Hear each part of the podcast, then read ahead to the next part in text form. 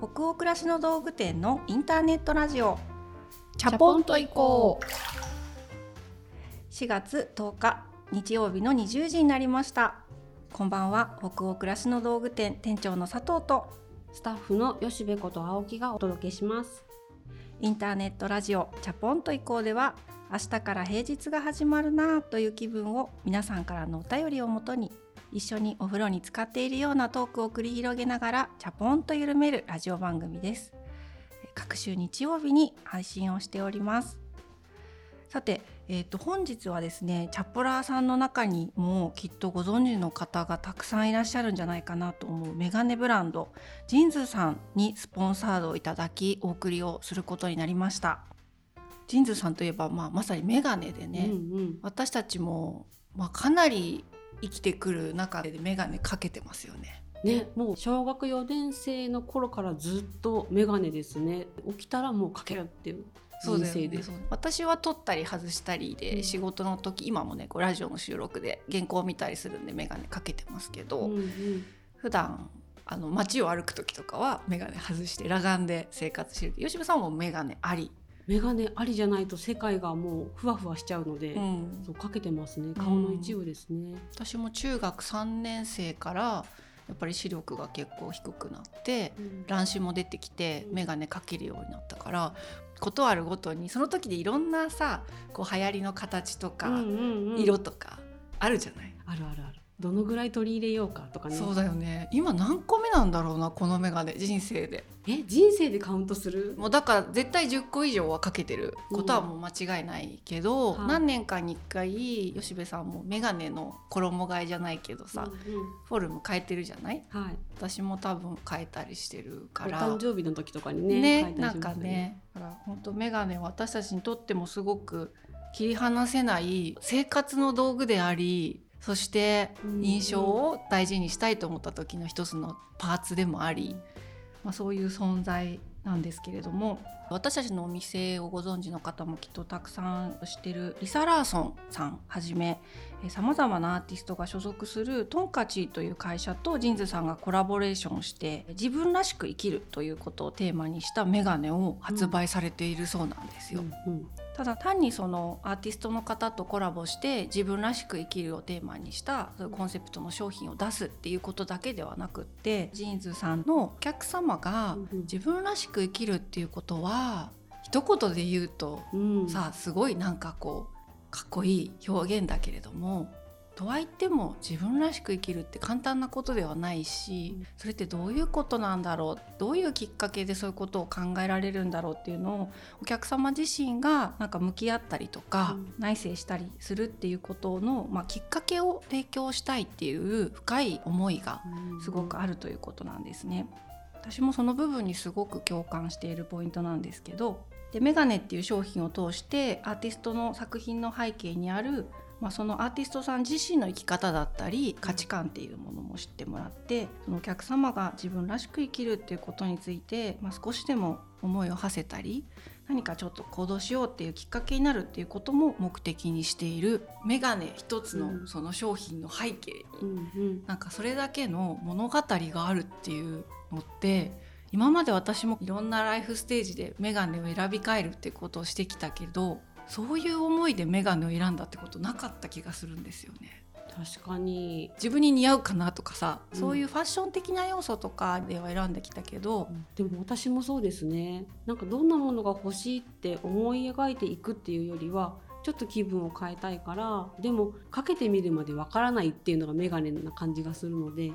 行った先でなんか真剣勝負みたいなのでちょっと余裕がいつもない状態で選ぶので、うん、なんでしょうね。もうちょっとじっくり選ぶ体験できたらいいなとは思っているものなので。ね本当興味深いですよね。で第3弾となる今回マリアンヌ・ハルバーグさんという、スウェーデン人の陶芸家さんとコラボをしたメガネが出来上がっているそうなんですよ。そのマリアンヌさんの作品っていうのが平面がこう立ち上がったような独特の作風がすごく魅力的で、可愛らしいんですよ。うんうん日頃いろんな作品手掛けられてるんだけど出来上がっていく背景にその普段の暮らしに転がっている何でもないものにあえてこう注目をして、うんうんそれを作風とか作品に変えるっていうことをされてる作家さんなんですね。でそんなマリアンヌさんとジンズさんのコラボだからこそ今回このラジオを通してもご紹介していくメガネのキーワードが「当たり前を愛そう」っていう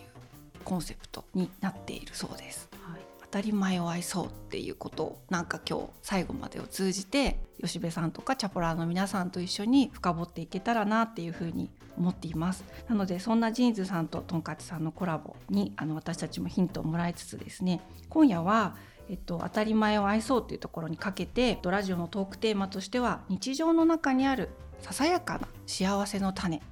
というテーマでおしゃべりをしていけたらと思っています。チャプラーの皆さんから今までたくさんお便りいただいてきているんですけれども、はいその中から今回のこのささやかな幸せの種にちなんだお便りを送ってくださっているものを読んでいきながらいつも通りおしゃべりをしていけたらなというふうに思っています。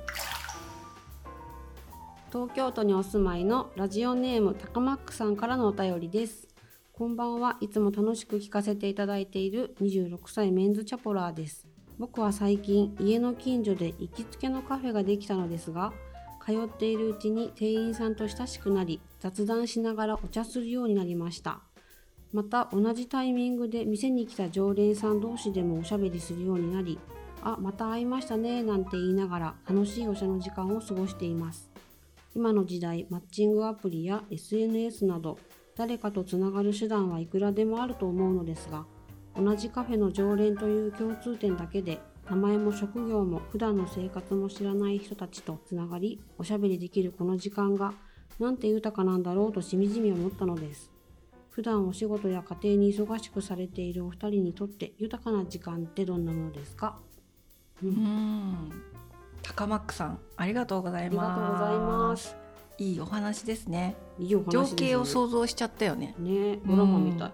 本当本当。いや私もねうん、今思い出したんですけど、うんうん。昨日のことで、昨日のこと、うん、昨日ちょっと仕事のね立ち会わなきゃいけない現場が夜あって夕方タクシーでね移動する時間があったんですよ。うん。でちょっと早めに着いちゃったんでお約束の時間より、はいコーヒー屋さんあるかなって探して全然その近辺わからないから、Google マップが教えてくれた一番歩いていけるコーヒー屋さんを目指して行ったら個人で開かれてうん。るすごい素敵なコーヒーショップだったんですよ、うん。そこが。カウンターしかなくて中で焙煎もされてて、あ本当にじゃあもうコーヒー屋さんなんですね。そう。もう匂いがたまらなく香ばしくってで多分常連さんとかがいっぱい来るお店なんだろうね。んんなんか初めてですよねってだそうなんです今日ちょっとたまたまこの辺に仕事の用事があって Google マップで調べたらここが出てきたんで来てみたら「わすっごく知らなかったけどめっちゃいいお店ですね」って言ってそこからなんかコーヒー入れてくれるの待ってる間にうんめっちゃ会話が弾んでうん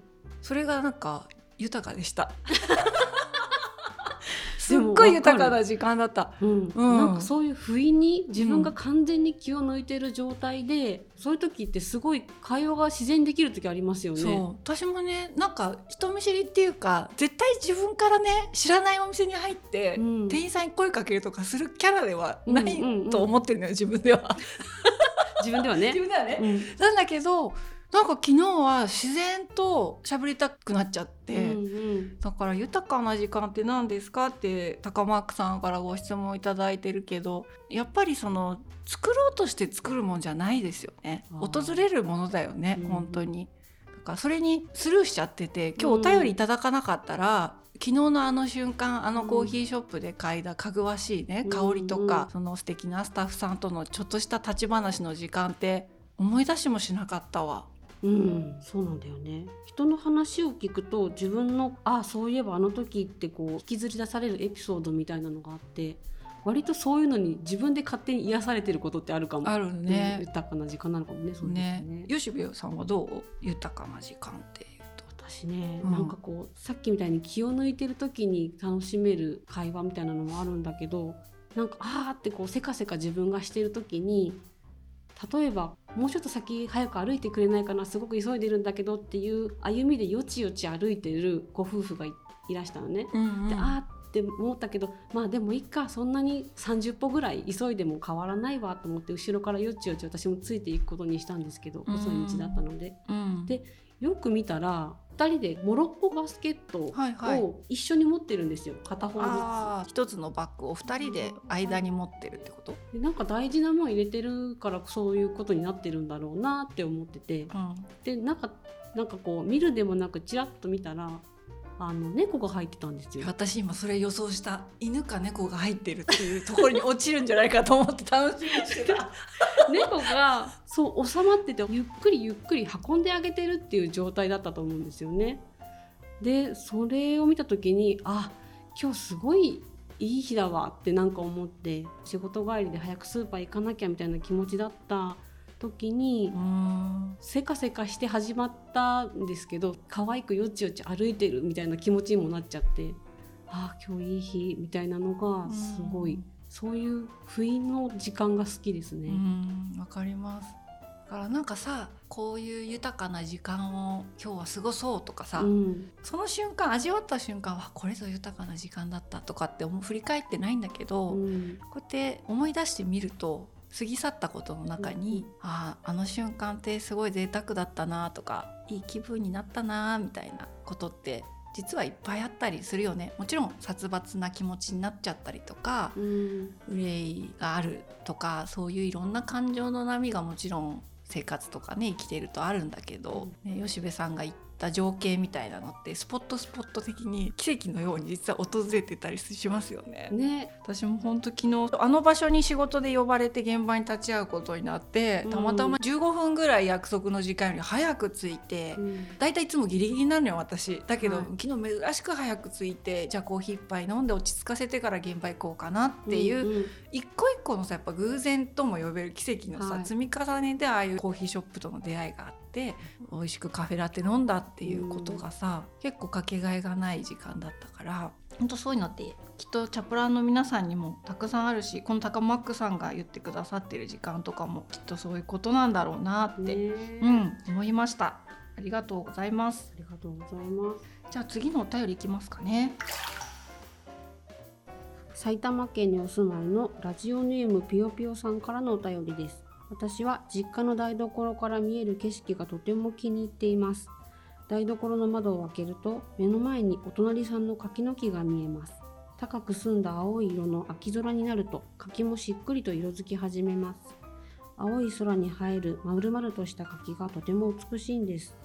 そしてそこに緑色の目白がチュンチュンと柿を食べに来ます。そんな景色を見ていると平和だなぁとしみじみ感じてしまいます。若い頃に感じなかった暮らしの中にあるしみじみ感は年齢を重ねたからなのかなと感じます。佐藤店長と吉部さんは年齢を重ねたからこそ感じる暮らしの中のしみじみ感ってありますか、はい、うん、ぴよぴよさん埼玉県にお住まいということでありがとうございありがます。とうございます。年齢を重ねたからこそ感じるしみじみ感ある？なんかでも私子供の頃から結構しみじみ好きというか 年齢を重ねなくてもしみじみしていた。それは極まってるかもしれないですけど「ちびまる子ちゃん」っていううん、アニメでも漫画でもあったじゃないですか、うん、ちょうどそれがテレビで始まった世代でうん、あのーまるちゃんがおばあちゃんみたいにしみじみお茶を楽しむシーンが何回も出てくるんですよ。で「しみじみ美味しいね」とか言うんですよまた、まるちゃんが。うう言うね。うん。で私もそれにすごい共感しててそのしみじみ何々みたいなのはなんかずっと使ってたなって思って。しみじみ感ね。私もちびまる子ちゃん的だったかどうかっていうのは分かんないですけど割と若い頃から景色を見たりしてしみじみするタイプだったんでうんでも年齢が重なるごとにこのぴよぴよさんに共感できるようなシーンがあるとすると私も今住んでる家がマンションなんですけどリビングから遠くにすっごく大きなそびえ立ってるイチョウの木があるんですよ。そこがやっぱりあの季節の移り変わりによって青々とした葉をつけていたり秋になると黄金色の葉っぱが輝いたりで一番好きなのは実は全部その葉っぱが落ちたうんその枝だけになってる状態が青空バックに見えた時にその枝だけのシルエットの大きなイチョウの木っていうのが何て言うんだろうな語彙力って感じなんですけど素敵なの。でもねあのわかるわかる今ねすごい上手だった。情景が季節の変わり変わる様子がすごい浮かんで、うん。うん。でねやっぱり若い頃はあの茂ってる景色が好きだったの、うん。葉っぱが。だけどやっぱり年を重ねてしみじみしたりあ本当に綺麗だな美しいなっていうものが力をが抜けてるものとか、うん枯れてる時とか、うんそういう時にすごく心が動くようになったのはやっぱりまた若い時とそれこそ違う眼鏡をかけるようになったというか。うんうん。同じ景色を見ても若い時感動してたうん。違う季節の違う景色だったんだけど今は冬の一番寒くて全て葉っぱが落ちてる時の枝だけのが青空とか夕焼けばっかり見えるって時に、うん。あ本当にいろいろでいいんだよなって思える綺麗っていう定義ってうんうん元気とかキラキラしているとかうん輝いてるとかっていうことだけではなくてそのある種の枯れていく様っていうのもこんなに綺麗なんだなと思うと、なんか自分も年をこれからね重ねていくにあたってそういう姿がうんエネルギッシュとかね、そういうことばっかりだけじゃなくて 枯れてきたなっていう感じを ああいう木みたいに人から見てもらえるようになれたらすごくいいよなとかっていうのはやっぱ年を取って感じるようになったことかもしれない。ね。うん。めちゃくちゃしみじみしてるね。そうだね。しみじみしてたわ。しみじみしてるね。それ言ったら桜もそうかもね。うん。いつも桜が咲き始める時って開花しますみたいなあとちょっとですみたいな南部咲きですとかこう実況中継がすごいじゃないですか、でも散り始めも綺麗ですもんね。いや本当そうなんですよ。私もねどっちかっていうと治療終わった後ホッとするタイプ。なんか 散り終わってから私ねサラサラサラって流れてるぐらいがい今はまだ好好きかも。葉桜になると毎年ホッとするの、なんか眩しすぎてね私。うん。も桜満開っていう時人もいっぱいいらっしゃるじゃない、街に、うんうん。人混みとかもその得意じゃないから、うんうん。ちょっとこうテンションが下がってきたあたりでああーホッとするってなります。なんだろうねこの。まなんかこうまばゆい景色がうん。年を取るごとにねうん。なんか自分には眩しすぎて、うんうんうん。ちょっと終わったぐらいが ホッとするっていう習性ありますね。ででも葉桜本当綺麗だよね、うん。あの緑が濃すぎないそう。なんか若葉色っていうあのキラキラした感じがね、そうそうそうそう私たちはそんな感じかなと思います。うん。はい、ぴよぴよさんありがとうございました。いろいろ私たち質問もいただいたので豊かな時間ってとかうん。なんかいろいろ答えながらその生活の中にあるささやかな幸せの種みたいなことに紐づくお便りを読んできたじゃないですか。はい。あらそれぞれ当たり前だけどあそれすごくいい時間だったなとかそういうことってやっぱりお便りを書いてくださった方それぞれもうん多分らしさが出てるんだと思うし、いろいろろ質問を受けて答えた私たちの側もなんかちょっと違ったりして、うんうん。ね、そういうところにもやっぱり自分らしさみたいなのは出るものかもですね。ね。何を目に留めるかっていうところってさ、まあ、やっぱり人の価値観とかうん。そのものだかららしさが出ますよね。ね、自分では気づかないんだろうけど、うんなんか滲んじゃってるものなのかもしれないですね。うん自分たちはじゃあらしさの中でどういうところに目を留めてるんだろうとかどういうことにささやかでも幸せを感じてるんだろうみたいなのを振り返れてちょっと温かい気持ちになれましたね。ですね。うん、それこそしみじみとね じわじわとねしみじみって言いたいだけなんだけどなんかまずよくさ目の前にあるものを大事にしようとか当たり前を見過ごさないようにって今までもそういう考え方って目にしたことってあると思うし、はいだけどその当たり前を愛するっていうその視点がねなんで生活の中で必要なんだろうってことを私は考えちゃったんだよね。あこのテーマを最初にね。そうそうそう、ねそうなんかそこが多分この「チャポンと行こう」っていう番組の中でいつもずっと今100何回目とかになってると思うんだけどなんかずっと喋ってきたことのテーマソングとかともきっと近い部分あるんだろうなとかって思ったりして。どう思います？吉部さん。なんか当たり前を愛するってなんで必要なんだろうみたいなことってどんな風に思います？なんかふんわりした言葉のようで捉えどころがないなーって思ったんですけど、うん。いざ自分にそれを聞いてみた時に、うん。パッとは出てこないのでうん。やっぱ当たり前ってちょっと難しいことなんだろうなってなん,、うんなんか思いました、うん。ちっちゃい幸せみたいなのをいつでもキャッチできる自分でいたいよなってなんかふと真面目にちょっと思っちゃうというか、うん。お便りを見ながら。うん。っていうのはいつものこと当たり前のことみたいなのに自分が助けられているからなんだろうなと思うので当たり前を愛そうっていうテーマっていうのは難しいけどやるといいよねっていうことたちなのかな、の集合なのかなって思いました。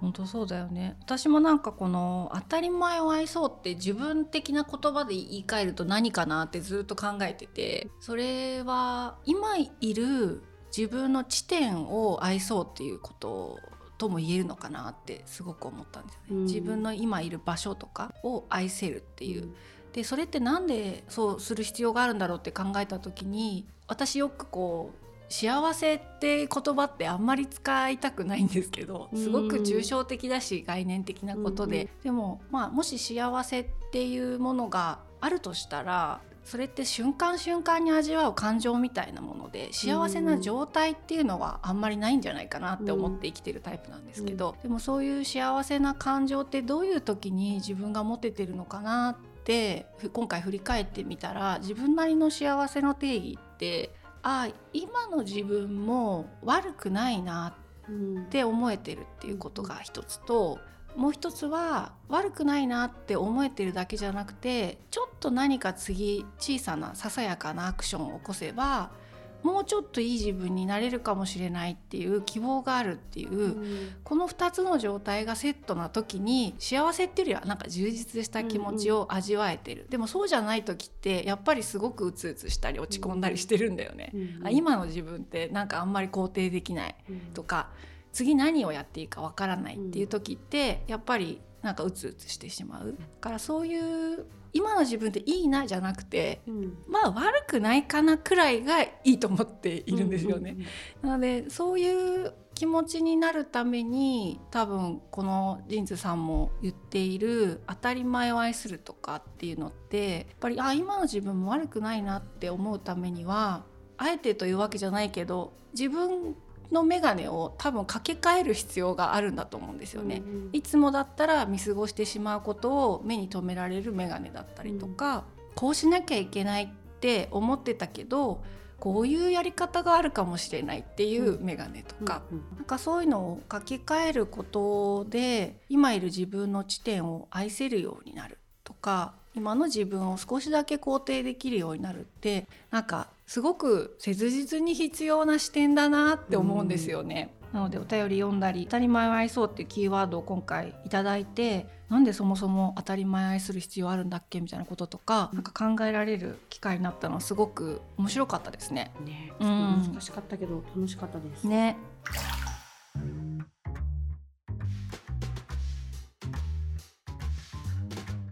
そんな感じで今日お届けしてきましたけれども、えー私とですねそれから吉部さんもジーンズさんとトンカチさんによるコラボ企画のウェブサイトに実は今回登場させて もらっちゃってるんですよね。ね、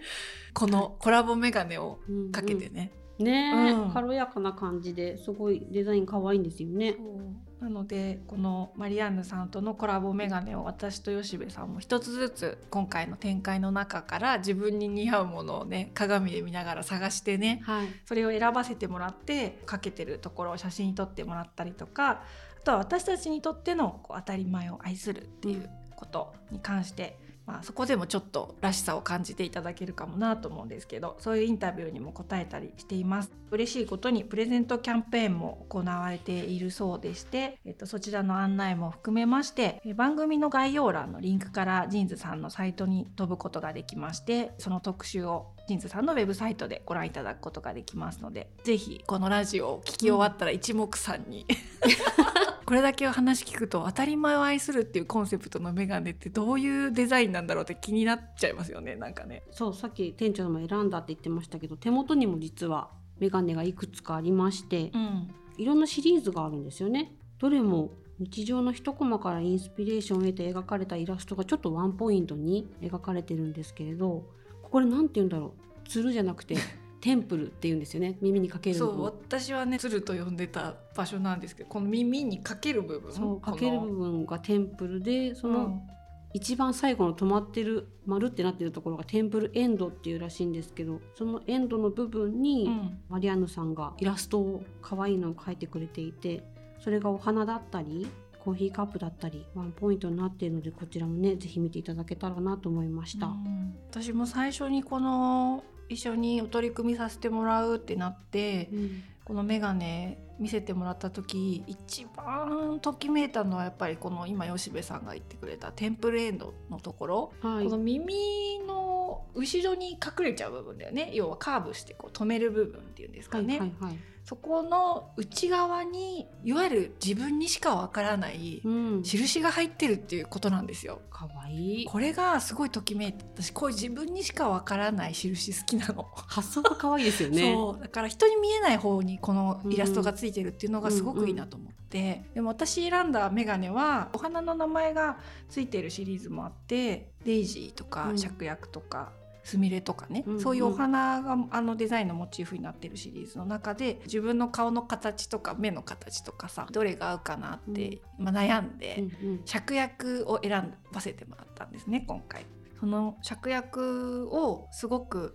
ポップにというか、うんあまりカビじゃなくうん描かれたイラストがこのテンプルエンドのところにこうやって入ってちょっと見せてて見せて。ここ見える？かわいい。そうこれがね、あのすごくかけるたびにうん。自分はわかるじゃん、取り外すたびに。これが視界に入ってくるから、ですねすごく可愛いしなんかその当たり前を愛するっていうメッセージをこの印を見たら思い出せる気がして、うんうん。はい。うんそんな素敵なデザインのメガネたちがですねすで、に全国のジーンズの店舗またはオンラインストアで発売中になっております。お近くの店舗またはオンラインストアを覗いてみてください。はい。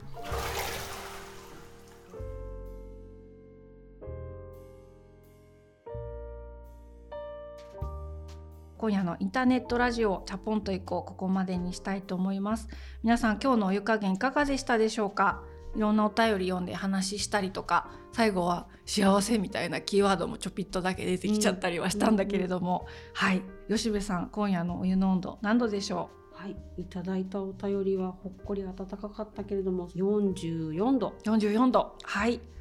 ありがとうございます今夜の話もですね皆さんの気分が少しでも緩まるものにつながると嬉しいなと思います。番組は、えー北欧暮らしの道具店のサイト上やアプリに加えまして YouTube や Spotify など合計7カ所で配信をしております。ぜひご自分のライフスタイルにフィットしたプラットフォームでお楽しみください。今回の放送へのご感想など説明欄のリンクのお便りフォームからどしどしお送りください。サイトやアプリでご視聴いただいている方はチャポイコ最新記事を検索していただきページ後半にあるバナーよりお送りください。全国のチャポラーの皆さんお便りお待ちしてます。次回のチャポンと以降は4月24日日曜日の夜20時を予定しております。それでは明日からもチャポンと緩やかにそして熱くいきましょう。北欧暮らしの道具店店長の佐藤とスタッフの吉部こと青木がお届けしましたそれではおやすみなさい。おやすみなさい。